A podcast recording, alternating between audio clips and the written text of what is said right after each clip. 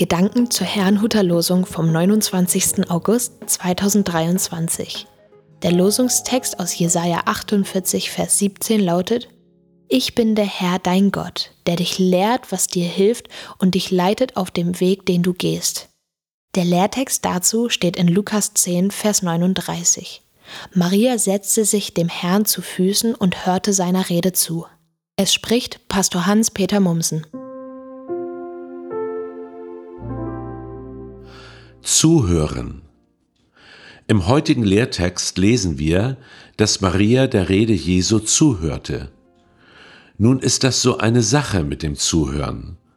Dabei geht es nicht nur um das akustische Hören, sondern um die Bereitschaft, eine Botschaft zu verstehen. Wenn es im Losungswort heißt, dass Gott uns lehrt und uns auf unserem Weg leitet, muss von unserer Seite auch die Bereitschaft dazu da sein. Wie hören, lesen oder empfangen wir also Gottes Wort? Ich mache damit sehr unterschiedliche Erfahrungen. Ein und dieselbe Predigt, ein und dasselbe Bibelwort oder in unserem Fall ein und dieselbe Andacht wird oft sehr unterschiedlich verstanden. Manche bleiben an bestimmten Worten oder Formulierungen hängen und denken sich dann den Rest dazu. Andere lesen oder hören quer. Sie hören also nicht genau zu, sondern versuchen sich schnell ein Bild von dem zu machen, was gesagt wird.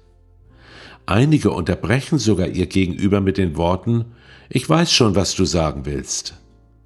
Wenn wir die Bibel so lesen, werden wir sie gänzlich missverstehen. Man kann es den Zuhörern allerdings auch schwer machen. Eine umständliche, missverständliche Ausdrucksweise oder Insidersprache erschwert das Zuhören. Ich staune oft über die Prägnanz und den Tiefgang der Worte Jesu Christi.